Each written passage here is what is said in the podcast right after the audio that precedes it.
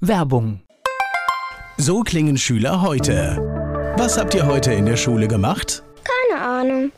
Und so klingt der Speedlearner. Was habt ihr heute in der Schule gemacht? Heute haben wir sehr viel über Afrika gelernt. Soll ich bei den ägyptischen Pharaonen anfangen und bei den Zulu-Kriegen aufhören? Oder interessiert es dich in Wirklichkeit gar nicht? Speedlearning. Für bessere Noten. Wie wir vom Hoffnungslerner zum Speedlearner werden. Jetzt überall im Buchhandel. Speedlearning. Antenne Mainz 106,6. Mein heutiger Gast ist männlich. Name? Söder. Alter? 56. Geburtsort? Homberg FC. Haben Sie Hobbys? Habe ich Hobbys? Ja, ich habe ein Hobby. Das Hobby wiegt 150, nee, wiegt 300 Kilogramm. Schweres Hobby. Ja, hat 150 PS und sechs Zylinder. Gibt es besondere Merkmale? Für mein, von meinem Hobby oder von mir? Nein, von, von Ihnen. Könnte ich jetzt gar nicht so sagen, besondere Merkmale. Naja gut, ich kriege immer mal wieder gesagt, so richtig erwachsen werde ich nicht. Haben Sie so etwas wie ein Lebensmotto? Ja, ich versuche immer eigentlich das Positive zu sehen. Dr. Rüdiger Söder ist heute mein Gast hier bei Antenne Mainz 106,6. Ich bin Volker Pietsch. Mein heutiger Gast hier bei Antenne Mainz, Dr. Rüdiger Söder. Wir beginnen immer so ein bisschen den Weg aufzuzeichnen, wie unsere Gäste nach Mainz gekommen sind. Jetzt haben Sie es nicht ganz so weit, aber trotzdem liegt da ja ein bisschen was dazwischen. Sind Sie dort zur Schule gegangen? Eigentlich stand ich aus dem Land, äh, in einem Dorf, nicht weit von hier, in Schornsheim, Wörstadt. Da bin ich sozusagen schon in den Kindergarten gegangen, Volksschule, Realschule. Dann hat mich das Schicksal ins Ausland geführt, kann man sagen. Ich war eine Zeit lang war ich äh, in der Türkei, habe ich ein halbes Jahr in der Türkei gearbeitet. Ich war in Frankreich, habe ein halbes Jahr in Frankreich gearbeitet, war mit dem Flieger unterwegs. Und irgendwie habe ich dann Mitte 20 äh, mir überlegt, doch mal mit meinem Leben was Vernünftiges anzufangen. Habe mein Abitur nachgemacht, habe studiert und war dann in Groß-Gerau im Krankenhaus, habe dort meinen Assistenzarzt gemacht, bin dann Mainz, nach Mainz gekommen, ins Vinzenz-Krankenhaus, habe mich niedergelassen. Das war vor 18 Jahren, kaum zu glauben, 18 Jahre.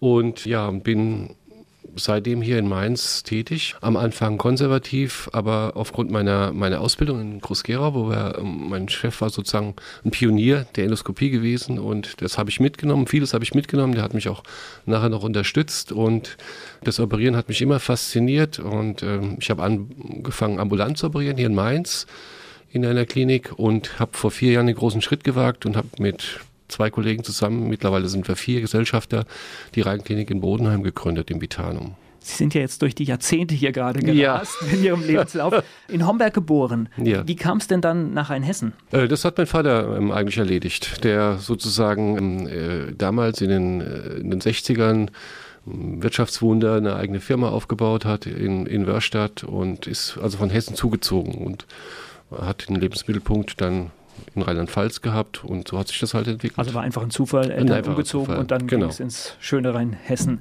Sie haben jetzt schon die Türkei angeschnitten. Was haben Sie in der Türkei genau gemacht? Ich war damals, also bevor ich jetzt angefangen habe zu studieren, war ich, das kennen wahrscheinlich die meisten, dann beim Bundesgrenzschutz gewesen, habe dort mit 17 Jahren verpflichtet und habe dann diese Ausbildung gemacht und habe dann einen Auslandseinsatz, äh, mich auf einen Auslandseinsatz beworben, wo ich dann mehrere Jahre war und bin dann in Istanbul gelandet. War dort ein halbes Jahr und dann folgten weitere Stationen. Aber das war von vornherein eine befristete äh, Tätigkeit, sodass ich wusste, nach meiner Tätigkeit, nach sechs Jahren, steht Ausbildung an. Also habe ich sozusagen erstmal was erlebt und hatte nachher die nötige Ruhe und Gelassenheit, mich mit den ernsten Dingen des Lebens zu widmen. Das ist quasi heute wie, wie so ein Auslandssemester, was heute die, die jungen Menschen machen. Richtig. Istanbul kann ich mir vorstellen, als junger Mensch durchaus eine spannende Stadt, oder? Ja, zu der Zeit, als ich damals war, auf jeden Fall. Das war 79. Und da gab es, die Stadt sah ganz anders aus, war noch geprägt von alten amerikanischen Limousinen, die mit als, als Dolmusch, als Sammeltaxis durch die Stadt gefahren sind. Heute hat sich ja die Stadt rasant verändert. Mittlerweile ist es äh, eine moderne Großstadt. Dr. Rüdiger Söder ist heute mein Gast hier bei Antenne Mainz 106,6. Ich bin Volker Pietsch. Dr. Rüdiger Söder ist heute mein Gast hier bei Antenne Mainz 106,6. Er hat uns schon von seinem Job beim Bundesgrenzschutz erzählt. Wie sind Sie denn eigentlich an diesen Job gekommen? War das ein, ein Wunschjob zur damaligen Zeit oder hat sich das einfach nur ergeben? Wie vieles in meinem Leben hat sich einfach durch das Schicksal ergeben. Und ja, ich bin da irgendwie dazu gekommen und ähm, das hat sich damals angeboten, aus privaten Gründen das so zu tun. Ich wollte meine, meine Eltern noch so ein bisschen entlasten und unterstützen und wollte versuchen, auf eigenen Beinen zu stehen. Und das habe ich damals durch diesen, dem ich zur Bundespolizei gegangen bin, stand ich auf eigenen Füßen, war finanziell unabhängig und ja, konnte meinen Eltern sozusagen, musste meinen Eltern nicht auf der Tasche liegen. Finde ich ja ganz spannend, wenn man dann einfach auch den weiteren Verlauf schon so ein bisschen kennt. Das heißt, dann wieder zurück aus der Türkei. Dann wieder zurück aus der Türkei, aber immer noch bei dem Bundesgrenzschutz und dann weitere Auslandsaufenthalte. Ein bisschen kompliziert, wahrscheinlich heute gar nicht mehr so nachvollziehbar. Das war noch die Zeit der Bader-Meinhof-Gruppen, äh, wo es noch Anschläge gab auf, auf, die, auf den deutschen, auf die Lufthansa. Und ähm, damals gab es eine Spezialabteilung, die wurde abgeordnet vom Grenzschutz zur Lufthansa und wir haben quasi für Lufthansa als Grenzschutzbeamte im Ausland Sicherheitsdienste wahrgenommen. Also reine Kontrolldienste. Nichts Aufregendes nichts James Bonds-mäßig. So. nicht, nicht so ein bisschen vielleicht? Nein, nein, nein. nein, gar nichts. War, nein, nein. Was, was waren das für Orte? Das äh, war also in, in Afrika waren wir unterwegs, Saudi-Arabien halt, auch alle äh, Ziele, die man relativ schnell in Anführungszeichen erreichen konnte mit dem Flieger. Da waren wir nur einen Tag oder sind hingeflogen und wieder zurück. Und äh, die festen Stationen, die hatte ich, wie gesagt, in der Türkei und in, in Paris damals. Das heißt, da ist man dann wirklich, um irgendwas zu kontrollieren, hingeflogen und wieder zurück? Ja, das war auch manchmal notwendig, weil ähm, man keine Arbeitserlaubnis bekommen hat, beziehungsweise nicht einreisen durfte. Man ist quasi im Transit geblieben. Aber die Zeiten sind vorbei, das gibt es eigentlich nicht mehr. Darf ich fragen, was da kontrolliert wurde? Ich glaube, es ist ja jetzt bestimmt kein Geheimnis mehr. Nein, das sind einfach Standards, die äh, in Deutschland üblich waren, um zu gucken, ob die Sicherheitsstandards dort auch beim Einchecken gewährleistet sind. Das waren einfache Kontrollfunktionen, die wir ausgeübt haben. Also, also das heißt, man hat geschaut, äh, wird dort beim Check-in genau, genau, geguckt, dass nicht irgendjemand im Flugzeug sitzt, der gar nicht da genau. sitzen soll. Genau. Okay, das denke ich mal, wird, das wird heute wahrscheinlich äh, tausendfach überprüft und wahrscheinlich, ist sehr, ja. sehr unwahrscheinlich. Ja, das waren so die Anfänge, muss man sagen. Und als junger Mensch ist man dann reingerutscht, hat das wahrgenommen und hat die Tätigkeit dann ausgeführt. Ja, ist aber durchaus spannend. Man sieht sehr früh was von der Welt, wenn auch, ja, vielleicht manchmal nur kurz. Das ist richtig, ja. Wann kam denn die Entscheidung, das ist es vielleicht nicht? Ach, das war eigentlich schon klar gewesen. Das war ja eine befristete Zeit und ich habe die Zeit auch sehr genossen, muss ich sagen. War sehr unbeschwert. Aber irgendwo im Hinterkopf war mir klar, ich muss noch was tun. Äh, ich möchte auch was tun.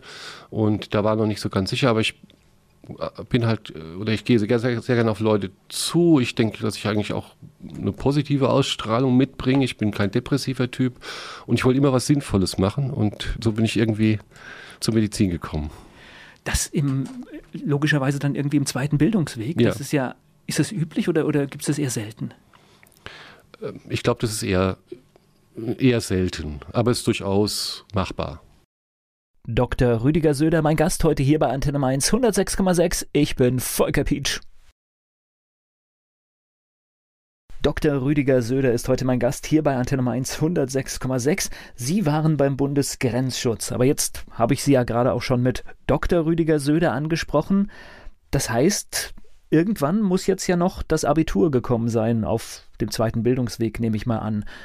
Wie ist denn das gelaufen? Hm, ich hatte, hm, wie ich ja schon erzählt habe, immer noch längere Anreisen zu bewältigen äh, zu meinem jeweiligen Einsatzort und saß oft sechs, acht Stunden im Flugzeug. Schon vorgearbeitet. Und da habe ich vorgearbeitet, richtig. Es gab also Fernschulen, da habe ich schon ein bisschen Ausschau gehalten und, und habe da schon so ein bisschen, soll ich sagen, vorgearbeitet, mir eine Allgemeinbildung verschafft und konnte dann nachher bei dem Abendgymnasium 2 in Frankfurt als Quereinsteiger einsteigen und hatte nach einem Jahr mein Abitur dann. Dann war das Abitur da und dann auch gleich und der Wunsch? Gleich durchzustarten halt in die Medizin. Hatte glücklicherweise dann aber auch, ähm, sag mal, vom Notendurchschnitt her das so geschafft, dass ich eigentlich nicht warten musste und konnte gleich durchstarten, sodass ich dann doch mit Anfang 30 quasi fertiger Mediziner war. Ja, ist ja fast noch Normalzeit. Ne? Ja, das ist richtig, ja. Wo haben Sie studiert? Ich habe in Frankfurt studiert. Das heißt, das Medizinstudium fertig. Die erste, der erste Schritt war? Ja, der erste Schritt führte mich damals, gab es doch, äh, oder ich war einer der ersten, ich, ich habe immer das Talent, ähm, sowas mitzunehmen, äh, Arzt im Praktikum. Da wurden die, die Mediziner ähm, aufgeteilt, also eine Assistentenstelle, die wurde halbiert oder gedrittelt und um die viele, um die Masse der Mediziner unterzubringen, man hat ja damals gesagt, man hat ja damals von Ärzteschwämme geredet und hat uns eigentlich auch klar gemacht, äh, schon während dem Studium, das ist zwar schön, dass Sie das studieren, aber Sie werden nachher so und so keine Arbeit haben. Richtig motivierend. Richtig motivierend und bin dann sozusagen mein Arzt im Praktikum in einem kleinen Krankenhaus in der Nähe vom Frankfurter Zoo gemacht, Brüderkrankenhaus. Ich weiß gar nicht, ob das noch existiert. Da hatte ich so die ersten Monate habe ich dann äh, gearbeitet und bin ich gewechselt nach Groß-Gerau und bin dort in die Gynäkologie gekommen. Und das hat so mal quasi meinen weiteren Lebensweg bestimmt. Und mein, mein, mein früherer Chef, Herr Dr. Mesrocli, war, wie ich schon vorhin angedeutet habe, so ein bisschen ein Pionier gewesen der Endoskopie. Und da habe ich sehr viel gelernt. Und die Endoskopie ermöglicht es halt, Operationen, die man früher sehr aufwendig ähm, mit, mit großen Schnitten äh, gemacht hat, dass man das mit kleinen Schritten minimalinvasiv halt machen kann. Und das ist ein Segen für die Patienten, weil wir haben, sind, wir haben viel weniger Schmerzen nach der Operation. Die können, sind schneller wieder zu mobilisieren, können auch schneller wieder quasi ihre berufliche Tätigkeit aufnehmen. Und eigentlich wie gemacht für solche Einrichtungen, wie wir sie im Moment betreiben in, in Bodenheim. Dr. Rüdiger Söder, mein Gast heute hier bei Antenne Mainz 106,6. Ich bin Volker Pietsch. Antenne Mainz 106,6. Bei mir im Studio ist Dr. Rüdiger Söder. Wir haben schon vieles erfahren von Ihrer Zeit beim Bundesgrenzschutz über das Studium und natürlich auch über die Zeit im Krankenhaus in Groß-Gerau. Wie lange waren Sie da? Äh, fast sechs Jahre war ich in Groß-Gerau und bin dann nochmal hier nach Mainz ins Vinzenz Krankenhaus ähm, damals war es auch gar nicht so einfach, eine, eine, eine Stelle zu bekommen. Also das war tatsächlich die Zeit, wo. Die Ärzteschwemme? Äh, die Ärzteschwemme, genau. Ähm, aber das hat sich geändert mittlerweile. Also ich, ich weiß es, mein Sohn ist zufälligerweise äh, in meine Fußstapfen getreten und äh, ist jetzt auch Assistenzarzt ähm, in Koblenz, in einem Krankenhaus dort.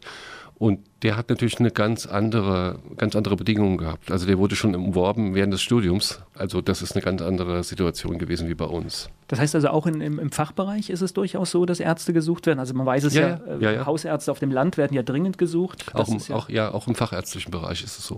Das heißt also überall schon ein kleiner Mangel mittlerweile da. Ja, und ich glaube auch, äh, insbesondere auch was die Ausbildung anbelangt, also die, die Ausbildung von Fachärzten, die operative Ausbildung, ist durchaus ein Problem in den Krankenhäusern mittlerweile. Also wir, wir, wir steuern da auf ein Problem zu, dass wir, was viele noch gar nicht so wahrgenommen haben, aber das sich abzeichnet am Horizont. Und das sieht aus wie? Ja, das sieht aus, dass durchaus ähm, die Qualität der operativen Ausbildung nicht mehr die ist, wie sie vor zehn Jahren gewesen ist. Und das heißt, die Leute brauchen einfach länger, um dorthin zu kommen, um gewisse ähm, Operationstechniken zu erlernen. Warum ist das so? Das heißt, gibt es nicht mehr die Gelegenheit, selbst zu, zu operieren oder, oder wo ist das Problem? Erstens mal haben sich die Operationstechniken verändert. Es sind auch die Strukturen im Krankenhaus haben sich verändert.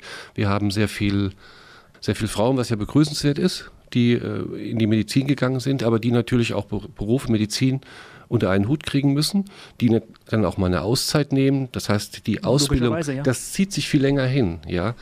Und wir haben eine andere Generation. Ich habe mir das erklären lassen von meinen, von meinen Söhnen, die Neinsager-Generation. Das heißt, das finde ich auch sehr gut. Wir damals haben vieles so hingenommen. Vielleicht auch deswegen, weil der Konkurrenzdruck so, so groß gewesen ist. Wenn unser Chef damals gesagt hat, Sie machen das, ja, von dann bis dann, äh, dann haben wir 36, waren wir auch 36 Stunden im Krankenhaus. Ist heute unvorstellbar. Das machen die Jungs nicht mehr. Mit neuen Generationen sprechen Sie an, dass die durchaus selbstbewusst auch sagen, Work-Life-Balance heißt es, glaube ich. Genau so ist es ja. Dass die auch eingehalten wird und dass da viele Menschen auch strikt drauf achten und ja. einfach auch sagen, hier vielleicht noch zwei Überstunden, aber dann dann ist gut. Ist gut. Genau. Was, ich, was ich, wie gesagt, allgemein begrüße, aber ähm, was natürlich aber auch Folgen hat, zum Beispiel für so eine Ausbildung. Sie brauchen halt sehr, sehr lange, bis sie eine wirklich souverän und sicher operieren. Und, und wenn sie dann immer nur abschnittsweise sozusagen das wahrnehmen, dann, ist, dann dauert das einfach länger. Gut, auf der anderen Seite möchte ich natürlich auch nicht von jemandem operiert werden, der vielleicht aus irgendeinem Grund äh, schon 24 Stunden wach ist oder, oder zumindest Richtig, arbeitet. Ja, ja, ja. Ist also auch kein, glaube ich, kein Idealzustand. Äh, also war jetzt ein bisschen übertrieben, ja. Ne, also wie ich es jetzt wahrnehme, ist es wohl doch schon so, dass in den, in den Krankenhäusern die Oberärzte, das heißt die erfahrenen Kollegen, die Operationen dann halt ausführen, die natürlich von der Anzahl nicht so, nicht so äh, die, die Anzahl der Oberärzte ist natürlich nicht so groß wie der der Assistenten. Und die meisten, das Tagesgeschäft wird von den Oberärzten erledigt. Und die Assistenten müssen eigentlich warten, bis sie mal drankommen, sozusagen, um nachzurücken und auch die, diesen Ausbildungsschub dann zu erleben, dass sie, dass, dass sie jeden Tag für bestimmte Operationen eingeteilt werden. Jetzt bin ich ja medizinischer Laie und muss jetzt hier mal ganz naiv fragen. Das heißt, bevor ich überhaupt operieren darf, stehe ich nebendran oder? Auf jeden Fall, sie stehen Jahre im OP. Immer nebendran. Früher haben wir gesagt Haken halten, ja. Aber das hat sich gewandelt. Aufgrund der ähm, Hinrichtung zur endoskopischen Operation haben wir glücklicherweise nicht mehr so oft Haken. Haken heißt also Bauchhaken, wo man, wenn man einen Bauchschnitt gemacht hat, die Wunden auseinanderhält, damit der Operateur äh, Einsicht hat auf das Operationsgebiet und seine Operation ausführen kann. Das haben die Assistenten vorher gemacht und Assistentinnen. Heute steht man äh, bei einer endoskopischen Operation und führt die Kamera sozusagen. Dr. Rüdiger Söder, mein Gast heute hier bei Antenne Mainz 106,6. Ich bin Volker Pietsch. Antenne Mainz 106,6. Dr. Rüdiger Söder ist heute zu Gast bei mir hier. Wie ist denn das genau mit den Operationen? Als Arzt schaut man erstmal bei den Operationen zu, aber irgendwann muss ich doch auch mal selbst operieren. Ja, ja, man, sie fangen halt mit kleinen Operationen an. Das heißt, ähm, kleinere Eingriffe, die endoskopisch ausgeführt werden, da werden sie herangeführt von den Oberärzten. Das steigert sich dann halt im Laufe der Jahre. Ja. Ist aber immer jemand logischerweise nebendran, Auf der sich auskennt. Fall. Und wenn jetzt irgendwas schief läuft, dann stupst er halt den auch zur Seite und übernimmt. Auf jeden Fall, ja. Das ist der Sinn der Sache, ja? Ja, ja, ja ist, nein, das, ganz natürlich gefragt. Ganz, ganz klar. Aber es ist auch so, dass der Assistent oder, oder wenn Sie äh, da als Neuling operieren, äh, natürlich auch sehr, sehr vorsichtig sind. Das heißt, es dauert einfach länger, sind vorsichtiger, äh, Sie kriegen das Händchen auch geführt vom Oberarzt, ja. Und, und das ist auch das unser Problem halt auch in den Kliniken momentan, dass wir natürlich aufgrund der, des Zeitdrucks und, und Time is Money, ja, so ein OP kostet Geld. Eine gewisse Anzahl von Operationen muss durch, diese, durch diesen OP durchgeführt werden, damit sich die ganze Sache rentiert. Und da können Sie natürlich nicht den ganzen Morgen Ausbildung machen. Ja, das ist natürlich, äh, obwohl ich bin froh, wenn jemand äh, auch ein bisschen angespannt ist, wenn er etwas zum ersten Mal macht, weil das heißt, er konzentriert sich. Richtig. Hm. Und wenn er das nicht macht, dann wäre ich, wär ich nervös. Auch der Oberarzt würde dann nervös werden. Jetzt waren Sie wie lange noch in Mainz im Krankenhaus? Das waren relativ kurz, das waren zwölf Monate eigentlich nur. Und dann kam schon die Entscheidung für die? Dann kam die Entscheidung, ja, ähm, hat es bot sich die Möglichkeit, eine Praxis zu übernehmen in der Stadt. Das habe ich dann getan. Und nachdem ich in der Praxis war, habe ich festgestellt, eigentlich wollte ich das gar nicht und habe versucht, den Weg wieder zurückzugehen. Ähm, und das habe ich halt mit dem Weg in die ambulanten Operationen und der Wandel der Zeit, wo wir auch andere Strukturen aufbauen konnten, mit, mit Hilfe der innovativen Operationstechniken.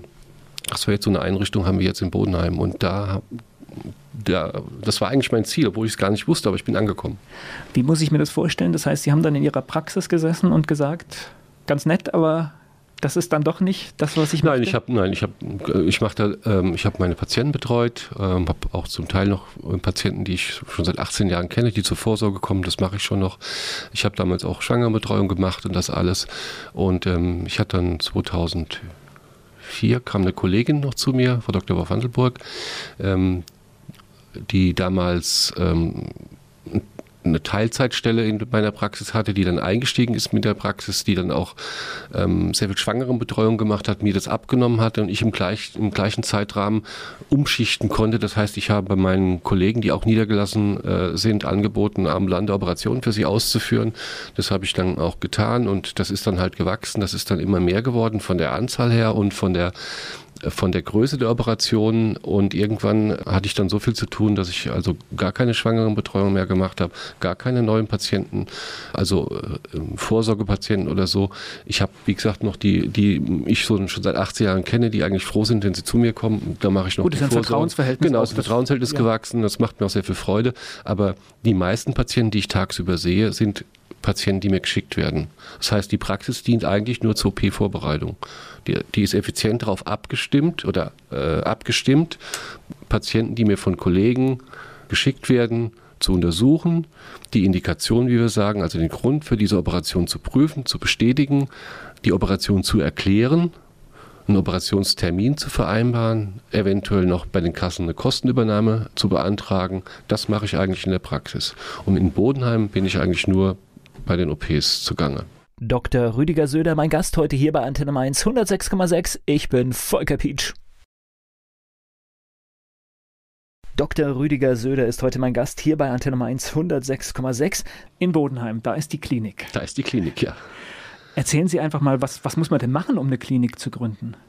Ja gut, es ist eine Privatklinik, die, wo Sie einen entsprechenden Antrag stellen müssen. Sie müssen Auflagen erfüllen, jede Menge Auflagen, Gesundheitsamt. Sie müssen die Klinik zertifizieren, eine ISO-Zertifikation. Also die, die ganzen Formalien, die ganzen Auflagen, die von den Behörden gestellt werden, die müssen Sie erfüllen. Und das ist nicht wenig. Und dann müssen Sie anfangen. so einfach ist das. Ich, ich, war jetzt schon mal in Ihren Räumen, kurz nachdem Sie oder, oder bevor Sie eröffnet wurden. Also was mir schon aufgefallen ist, das hatten wir auch ganz kurz im Vorgespräch, wenn man da reingeht, dann muss man durch eine Schleuse. Das heißt, da geht es auch sehr viel um Sauberkeit. Das mhm. sind so diese ganzen Auflagen, die Sie gezählt haben. Richtig. Erzählen Sie mal, wie, wie das abläuft. Vielleicht, also als Sie da, ich weiß nicht, wann waren Sie da gewesen? Wann war das? Das war wirklich, als, als dieses Gesundheitszentrum eröffnet hat. Hat sich mittlerweile komplett verändert. Wir haben mittlerweile die ganze obere Etage. Wir sind ja, ähm, ja nicht nur gynäkologisch tätig, wir haben ja auch noch chirurgische Kollegen. Ich habe erwähnt, Herr äh, Sanjak Taolo, äh, Herrn Conner und mh, mm, ich habe noch einen Kollegen bekommen, einen Gynäkologen, den Dr. Böhm, der seit anderthalb Jahren bei mir ist, der in der Uniklinik auch lange, lange Jahre gewesen ist, zuletzt als Oberarzt in leitender Position dort gearbeitet hat und wir mittlerweile ein Operationsspektrum abbilden, das reicht von allen chirurgischen Eingriffen, neurochirurgischen Eingriffen, in der Gynäkologie kenne ich mich natürlich ein bisschen besser aus, das kann ich Ihnen sagen, von der kleinsten Spiegelung der Gebärmutter bis hin zur endoskopischen Gebärmutterentfernung, Eingriffe an den Eierstöcken, Sterilitätsabklärungen, äh, Operationen an der Brust bei, bei Brustkrebs, all das wird gemacht, geleistet. Und Sie merken schon, wie ich das aufzähle, das hört sich nach sehr viel Durchlauf an. Das ist auch so. Wir haben fast 3000 Eingriffe in diesem Jahr. 3000. Das sind weit über 1000 in der Gynäkologie allein. Das erfordert natürlich eine Mannschaft. Das heißt, wir haben 30 Angestellte mittlerweile. Wir haben eine eigene Sterilisationsabteilung. Ich erinnere jetzt an den Skandal Mannheim, ja. Das sage ich immer, wir haben die schönste Sterilabteilung, die man sich vorstellen kann. Dieses ein Stockwerk tiefer ist äh, auch ähm, sozusagen, erfüllt alle Auflagen. Und das ist eigentlich ein sehr wichtiger Punkt, was, was so eine Klinik anbelangt. Das ist eigentlich das Herz des OPs ist der Steri. Ja? Sie können noch so gut operieren, wenn es da unten nicht stimmt. Ja, das muss alles funktionieren. Und dann der obere Teil, den Sie jetzt noch nicht gesehen haben, wenn Sie da reinkommen, mittlerweile eine Anmeldung. Wir haben zehn Betten, also wir haben, wir sind eigentlich eine stationäre Einheit. Wir haben den hinteren Teil haben wir erweitert, haben wir noch Betten angeschafft. Wir haben regulären Nachtdienst mit Krankenschwestern. Wir haben auch einen ambulanten Teil, wo wir ambulante Operationen ausführen. Unsere OP-Programme am Tag kann man sagen ungefähr 20 bis 25 Patienten, die in zwei OP-Sälen operiert werden. Jetzt überlege ich, es gibt eine große Klinik in Wiesbaden, es gibt die Uniklinik in Mainz und viele Krankenhäuser in Mainz. Warum gibt es dann noch eine private Klinik in Bodenheim? Ist der Bedarf so groß? Vielleicht hat es auch damit zu tun, dass wir einfach so klein sind. Also die Patienten lernen ihren Operateur kennen und das dauert so eine Vorbereitung eine halbe Stunde. Also wenn Sie zu mir kommen jetzt, äh, dann operiere ich Sie. Wenn Sie zu meinem Kollegen kommen, operiert Sie mein Kollege. Das heißt, Sie wissen genau, mit wem Sie es zu tun haben? Das so ist durchaus richtig, ein Vorteil, ja. ja. Sie kommen an die Anmeldung. Wir sind, äh, wir sind alles alte Hasen und äh, Krankenschwestern, die die großen Kliniken verlassen haben, weil die überfordert gewesen sind mit Bürokratie, mit Druck. Ähm, und die haben dort jetzt hier in der Rheinklinik, ja, die sind dort angekommen, genauso wie ich. Und die machen das, was sie machen, sehr, sehr gern. Und wenn ich dran gedacht hätte, hätte ich so ein Gästebuch mal mitgebracht. Und dann bräuchte ich das Gästebuch nur aufzumachen. Wenn Sie einfach lesen, was ja, gut, die Leute. Im Krankenhaus äh, gibt es kein Gästebuch Richtig. alleine, das reicht mir ja schon. Genau, und wenn Sie dann lesen, was da drin steht, dann muss man, da muss ich manchmal schlucken, muss ich sagen, ja. Und das hat sich einfach so aufgebaut und rumgesprochen. Und also so erkläre ich es mir. Und dann kommt natürlich dazu hinzu, dass wir ich sage immer, ähm, ich, ich bin eigentlich, ähm, das meiste, was ich mache, ist, ist operieren. Ähm, das ist meine Haupttätigkeit. Ich kann auch nichts anderes mehr. Ich verdiene mein Geld mit Operationen. Und dadurch erklärt sich auch eine gewisse Routine und eine gewisse Sicherheit bei den Operationen. Also nicht, dass ich jetzt ähm, mich so sehr loben will oder meinen Kollegen, aber das ist halt Fakt. Ja, wenn Sie wenn Sie Sachen sehr sehr häufig machen, dann, dann entwickelt sich auch eine gewisse Sicherheit, eine gewisse Routine und dadurch resultiert halt eine ganz niedrige Komplikationsrate. Das heißt, die Leute sind zufrieden mit der Umgebung auch. Na gut, zehn Betten kann ich mir vorstellen, wenn ich mir jetzt aussuche, ob ich auf irgendeinem Klinikflur mit Tausenden von Betten äh, liege oder ob ich, oder Hunderte, wollen wir nicht übertreiben, äh, oder zehn Betten, würde ich durchaus auch das Modell der zehn Betten bevorzugen, weil ich mir schon vorstellen kann, dass es irgendwie familiärer und klarer, was da abläuft. Und wir sind eigentlich, ähm, also wir füllen diese Betten. Wir nehmen das also nur, wenn wir A, Patienten eine Sicherheit bieten wollen, weil manche Patienten sind auch zu unsicher, wenn ambulante Operationen ausgeführt werden, wenn sie eine Bauchspiegelung haben die, die einfach, wenn sie zu Hause wären, quasi in sich reinhorchen würden und sagen würden, oh, stimmt das? Äh, also die, die sind nicht geeignet von der Persönlichkeitsstruktur her. Äh, und da ist natürlich toll, wenn wir so, wenn wir sagen können, sie können eine Nacht bei uns bleiben. Ja, da kann man nach denen schauen, kann die beruhigen, das funktioniert.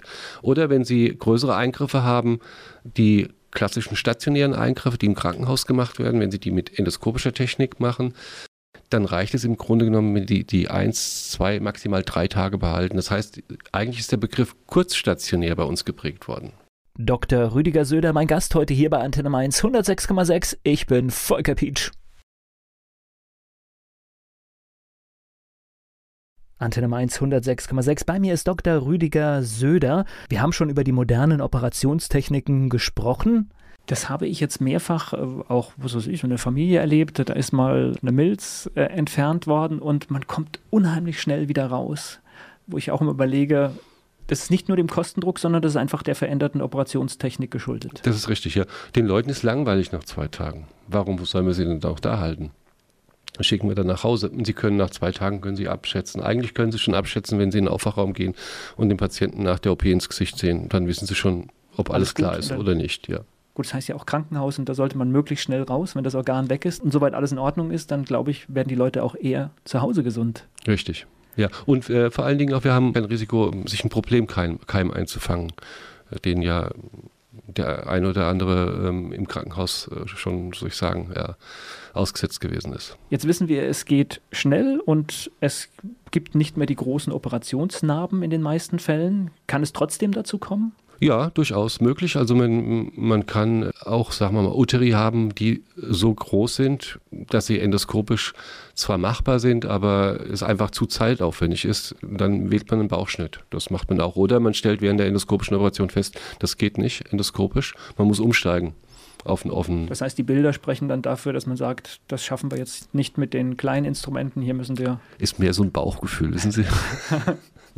wo sie viele Informationen verarbeiten, visuelle Informationen vom Ultraschall. Vom Tastbefund her ist die Gebärmutter beweglich, ist sie nicht beweglich?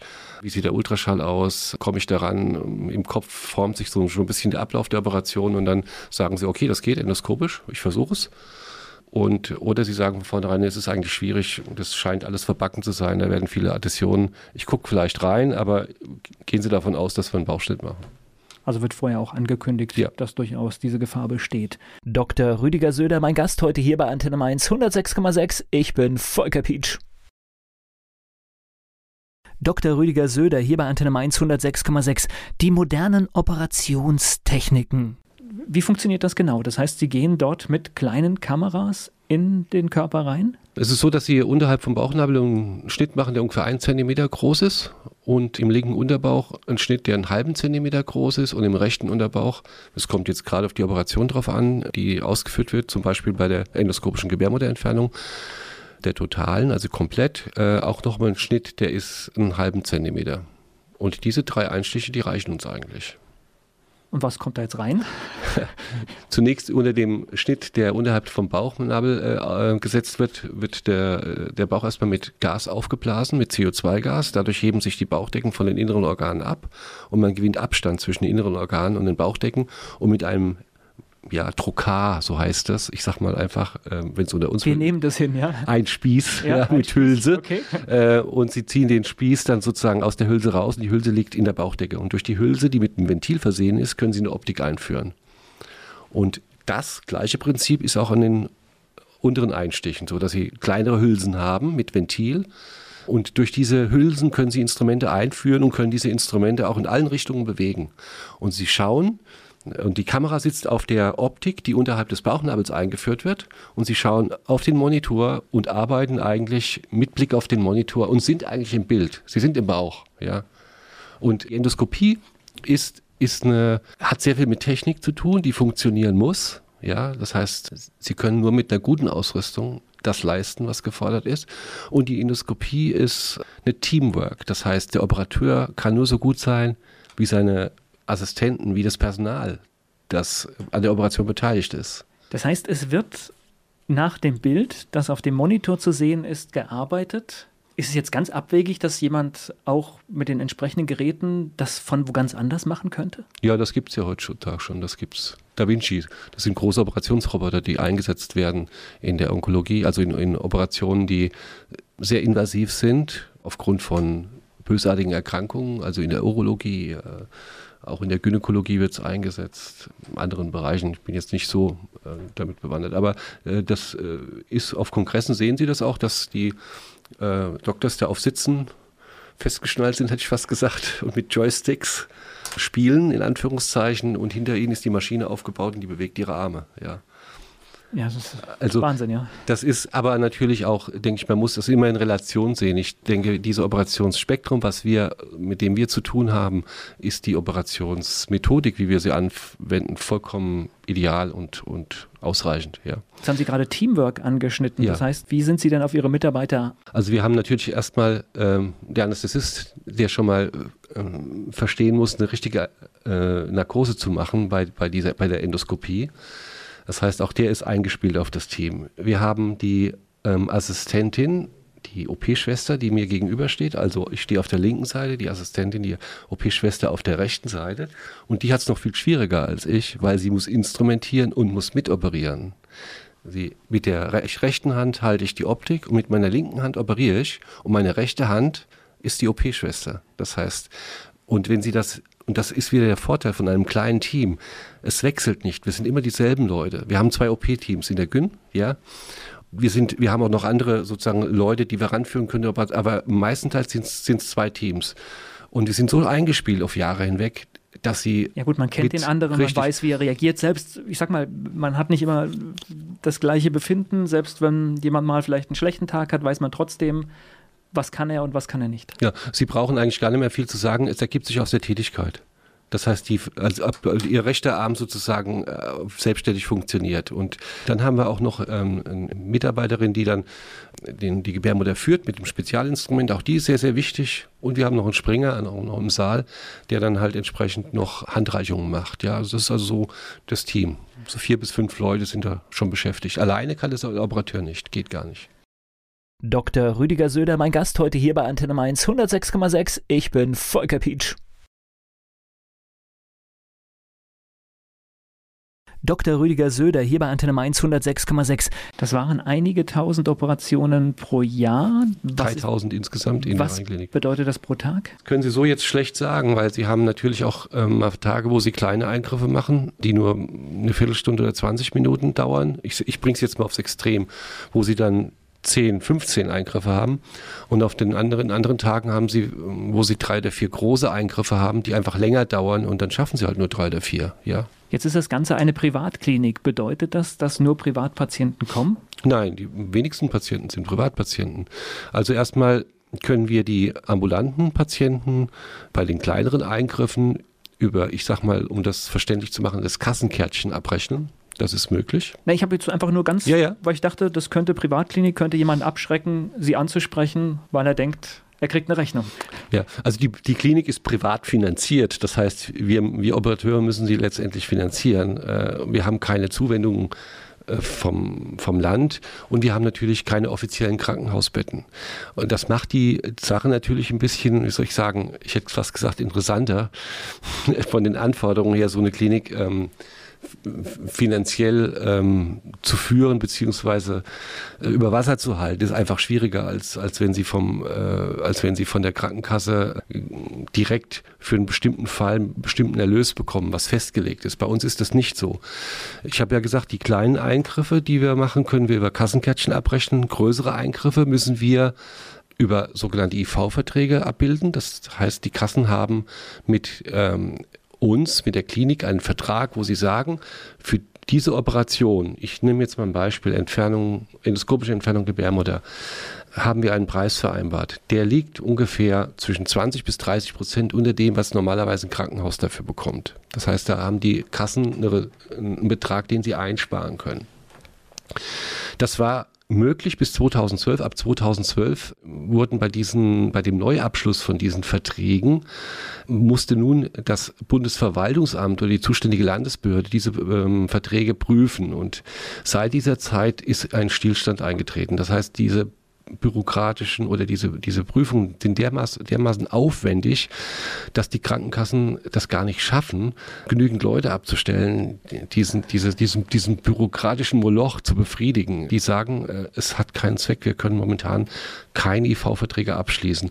Und da wir uns gerade in diesem Zeitbereich quasi auf den Markt gegangen sind, haben wir momentan das Problem, dass wir keine, keine Verträge haben. Und wir machen das sozusagen in, in, auf Kostenübernahmeantrag. Das heißt, die Kassen haben bekommen von uns eine Aufschlüsselung, Diagnose, die geplante Operation, der Preis im Krankenhaus und den Abschlag, den wir gewähren würden, wenn die Operation bei uns gemacht wird.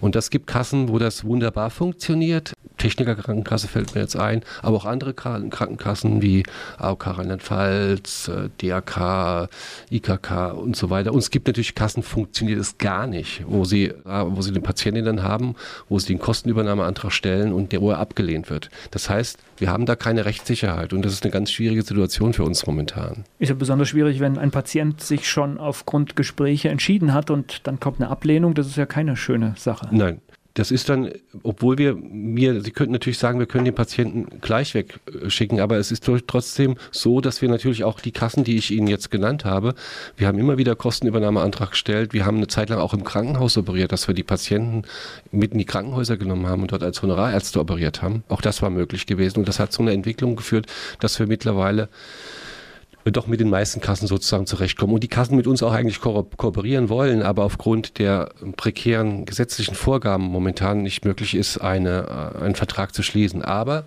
es soll, es zeichnet sich eine, eine Änderung am Horizont ab. Jetzt ist eine Gesetzesvorlage, äh, Referentenentwurf wird äh, eingebracht am 17. Dezember, wird darüber abgestimmt und wenn das so ist oder was da drin steht, sich, sich letztendlich in einem Gesetz verwirklicht, würde diese bürokratische Reglementierung verschwinden und wir hätten das wieder leichter und könnten mit den Kassen wieder Verträge abschließen, was natürlich zu wünschen wäre. Dr. Rüdiger Söder, mein Gast heute hier bei Antenne Mainz 106,6. Ich bin Volker Pietsch. Dr. Rüdiger Söder hier bei Antenne Mainz 106,6. Ich habe es richtig verstanden. Das heißt, Sie würden, oder es gibt bestimmte Operationen, die sind bei Ihnen günstiger als in einem großen Krankenhaus? Eigentlich fast alle. Und das kommt durch, in diesem Fall, die kleinen Strukturen? Das kommt durch die kleinen Strukturen. Das kommt dadurch, dass wir natürlich keinen großen Verwaltungsapparat haben, dass unsere Landschaft überschaubar ist, dass wir sehr wirtschaftlich arbeiten, dass wir ähm, schauen, dass wir unsere Ressourcen optimal nutzen. Jetzt bin ich ja jemand, der durchaus viel Informationssendungen verfolgt und ich erlebe, es ist überall der Trend, kleine Krankenhäuser zu schließen, alles möglichst in großen Zentren zusammenzuhauen, sage ich einfach mal. Aber das scheint ja dann auch nicht unbedingt der zwingende Weg zu sein, die Kosten in unserem Gesundheitssystem in den Griff zu kriegen. Ist ja kein Widerspruch. Ich würde fast sagen, die, das deutet eigentlich darauf hin, wir sind die einzige Klinik tatsächlich, ich habe auch national Verbindung zu anderen Kliniken, äh, die sich in den letzten drei Jahren in Deutschland etabliert hat. Es gibt keine Privatklinik unserer Art, die in Deutschland die Tore eröffnet hat, weil diese Rechtsunsicherheit herrscht. Auf der anderen Seite, wenn Sie sehen, was wir leisten können und die Patientenzufriedenheit, dann kommt man ins Grübeln.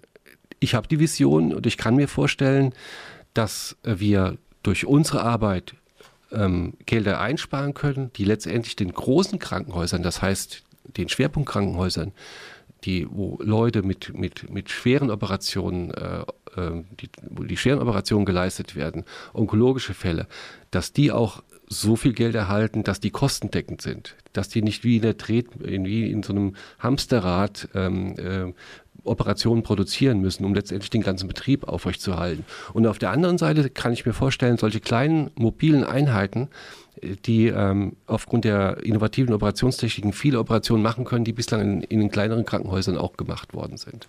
Also eine gewisse Zentralisierung kann man schon vornehmen.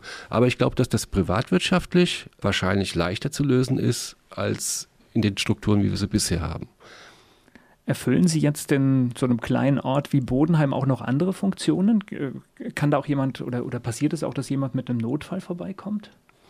Ja gut, wir haben in den, in den chirurgischen Fällen sicherlich ist es ja auch so, dass wir durch, die, durch die, ähm, das Zentrum für Orthopädie und Sportmedizin ZOSO ähm, viele ähm, Unfälle sozusagen auch haben, die dort dann auch versorgt werden in der, in der Klinik. Aber es ist natürlich nicht so, dass in der Nacht jetzt Patienten kommen mit schweren Blutungen, die wir dann aufnehmen. Das ist nicht der Fall. Jetzt habe ich im Gespräch mit meinem Zahnarzt mal erfahren, der braucht eine gewisse Anzahl von Privatpatienten, dass sich das rechnet. Ist es bei Ihnen auch so? Also da muss ich sagen, wir, wir wären absolut glücklich, wenn wir, wenn wir diese, diese finanzielle dieses finanzielle Minimum, was ich Ihnen jetzt aufgezeichnet habe, das heißt ein, ein Preis, der im Krankenhaus für eine bestimmte Operation ähm, vergütet wird, abzüglich einer Differenz zwischen 20 bis 30 Prozent, da brauchen wir keine Privatpatienten, da wir, kommen wir absolut gut mit zurecht. Ich habe den Unterschied sowieso noch nie verstanden. Ich bin zwar privat versichert, aber ähm, warum eine Leistung bei zwei unterschiedlichen Abrechnungssystemen so unterschiedlich bewertet werden kann, ich will mir bis heute nicht in den Kopf. Aber wahrscheinlich ist es eine Wissenschaft für sich.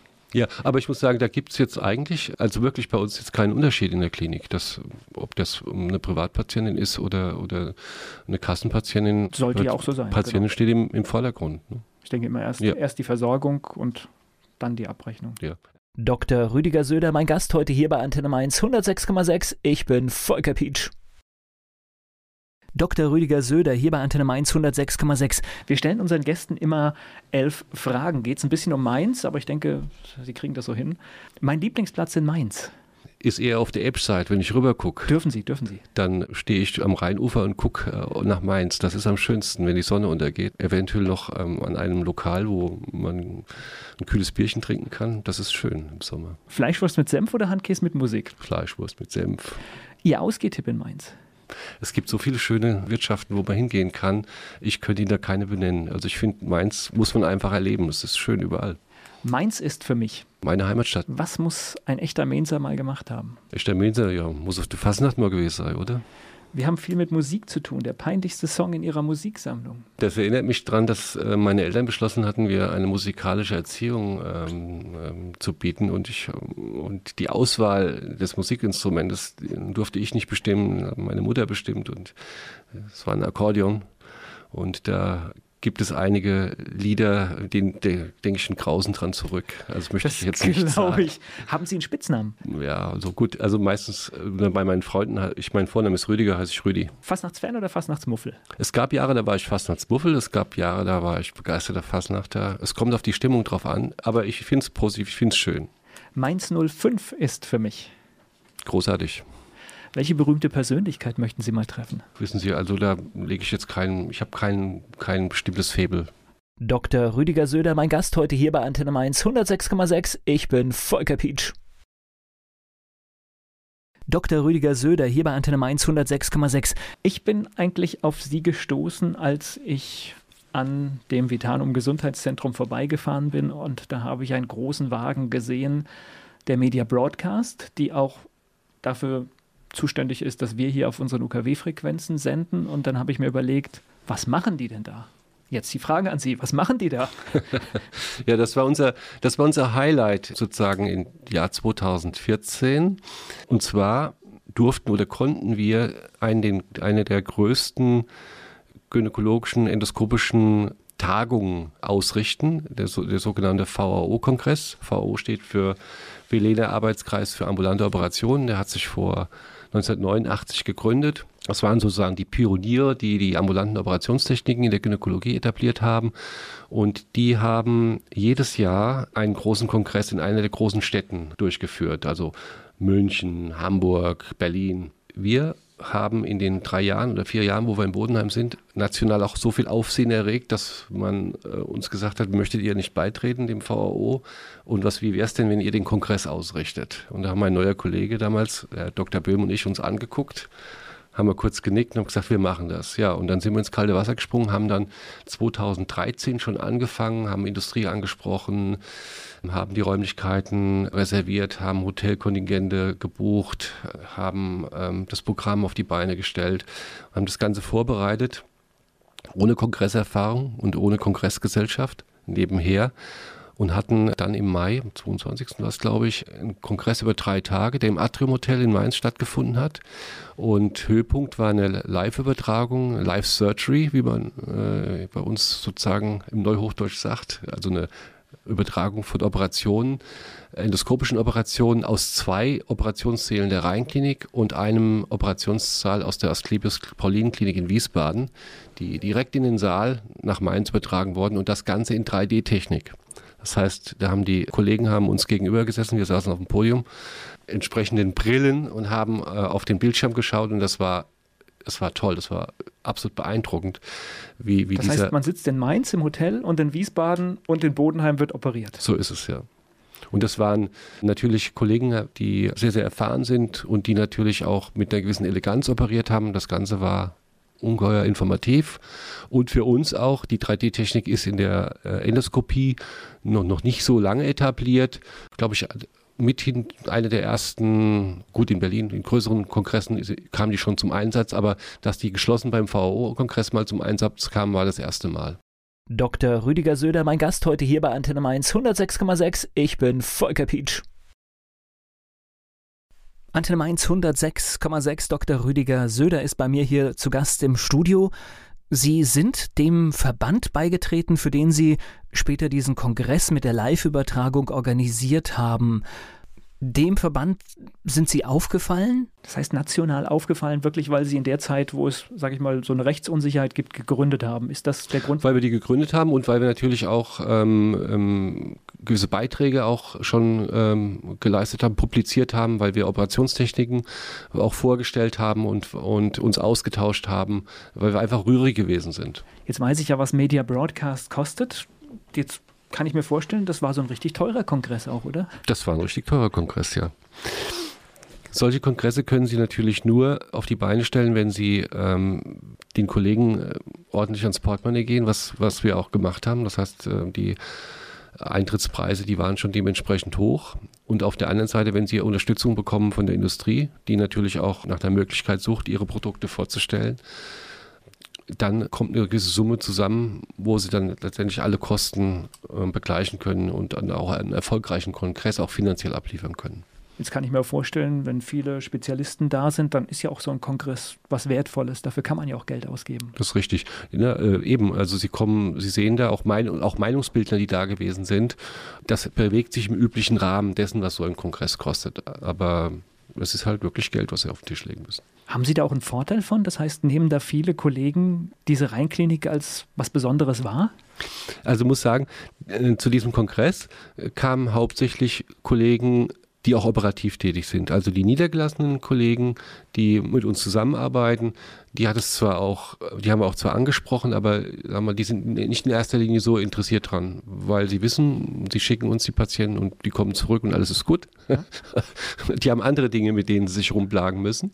Ähm, aber Kollegen, also jungen Kollegen aus den Krankenhäusern zum Beispiel, für die war es sehr interessant, halt auch zu sehen, ähm, was kann man machen oder was wird gemacht in solchen ambulanten Operationstechniken, Zentren oder auch Kollegen, die ähm, in Operationszentren arbeiten, die einfach geschaut haben, wo stehen wir, was können wir besser machen. Ja, nichts anderes habe ich gemacht. Ich bin auch immer sehr oft nach Hamburg gefahren in die Tagesklinik Altona, habe dort formuliert, habe dort Verbindungen aufgebaut, habe geschaut. Ja, also das ist ganz wichtig, dass sie, dass sie ähm, durch die Lande ziehen und äh, schauen, wo wird was gemacht, wie machen die das, wie kann man es besser machen.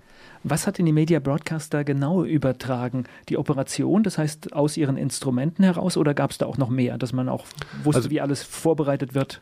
Ja, nee, es äh, gab eine Außenkamera natürlich auch, die die, äh, die, die Situation im, im OP dargestellt hat, den Operateur, das Team, wurde kurz, und dann aber schaltet man im Grunde, wenn, die, wenn man die Optik in den Bauch einführt, dann sind sie mit im Bauch. Ja, und dann sehen Sie eigentlich in 3D die Gebärmutter, die Eierstöcke und äh, die Operationsschritte, die dort ausgeführt werden. Und der Vorteil ist halt, ich kann nicht so viele Leute mit in den Operationssaal nehmen, ja. aber ich kann durchaus in einem großen Richtig. Saal im Hotel das genau. ganz vielen zeigen. Und man kann auch äh, abschließend dann diskutieren, halt, ähm, ob oder was aufgefallen ist, Fragen beantworten und so weiter. Also es ist ja auch eine, eine, direkte Kommunikation zwischen dem Operateur und dem äh, teilnehmenden Kollegen äh, am Kongress möglich, während der Operation. Haben, bekommen die ja Fragen gestellt.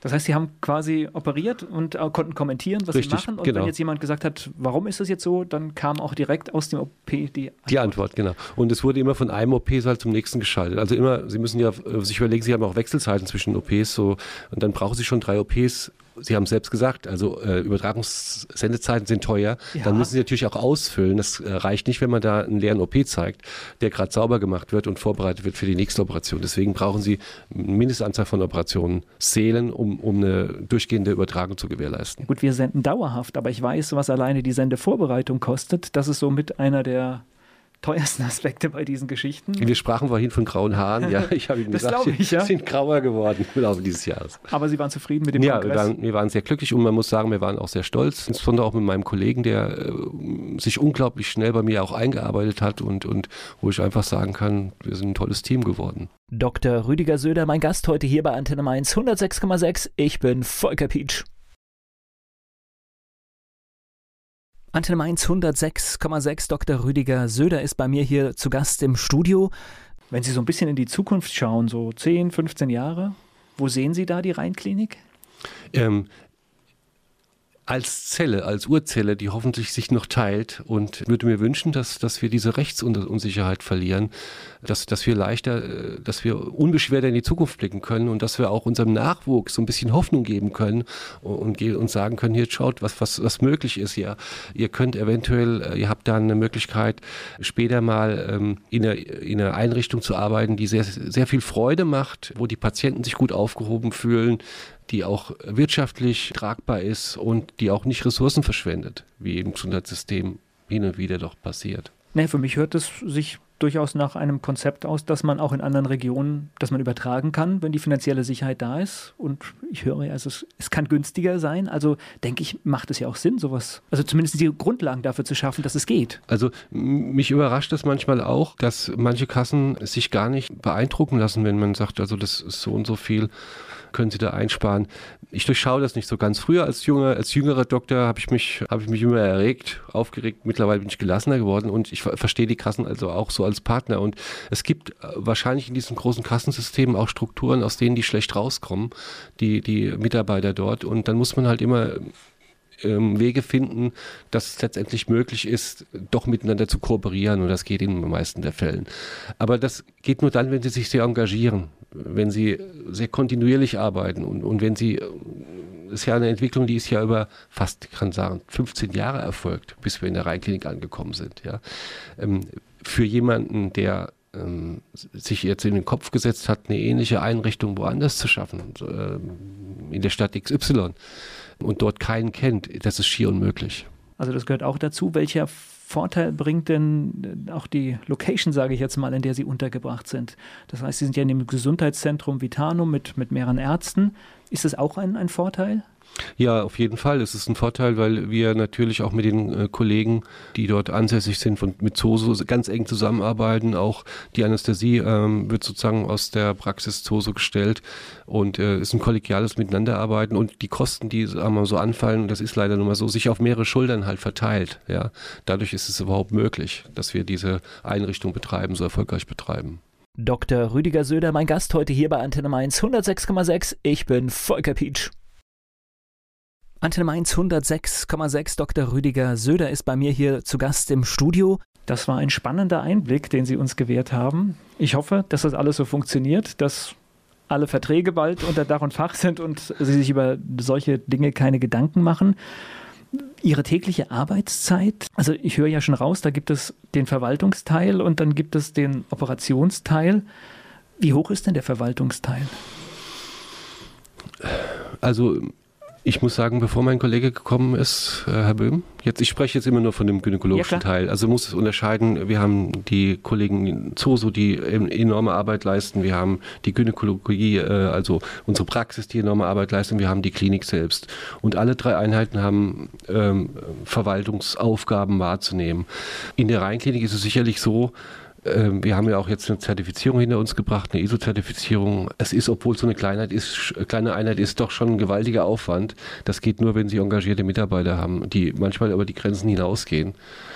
Die aber dann, wo wir auch wiederum Freiräume schaffen, wo, wo sie auch wieder mal Tage haben, wo sie einfach mal eine Auszeit nehmen können. Also das ist so, ist eine Balance, die wir halten müssen. Wir haben auch ein, äh, eine Unterstützung. Wir haben also einen, einen Mitarbeiter, der sich um die äh, profanen Sachen kümmert, also die ganzen Überweisungen und das, was so alles anfällt am täglichen Verwaltungsarbeiten, erledigt für die Rheinklinik. Und wir haben auch ein Sekretariat, das besetzt ist, das die ganzen Vertragsgeschichten abwickelt, Kostenübernahmen abwickelt. Aber der Hauptteil des Personals ist mit Pflege und Operation beschäftigt. Das ist doch gut. Ja. So sollte es auch sein. Dann hoffe ich, dass es weiter gut bei Ihnen läuft Vielen und Dank. bedanke mich für das interessante Gespräch. Danke. Werbung. So klingen Schüler heute. Was habt ihr heute in der Schule gemacht? Keine Ahnung. Und so klingt der Speedlearner. Was habt ihr heute in der Schule gemacht? Heute haben wir sehr viel über Afrika gelernt. Soll ich bei den ägyptischen Pharaonen anfangen und bei den Zulu-Kriegen aufhören? Oder interessiert es dich in Wirklichkeit gar nicht? Speed Learning. Für bessere Noten. Wie wir vom Hoffnungslerner zum Speedlearner werden. Jetzt überall im Buchhandel. Speed Learning.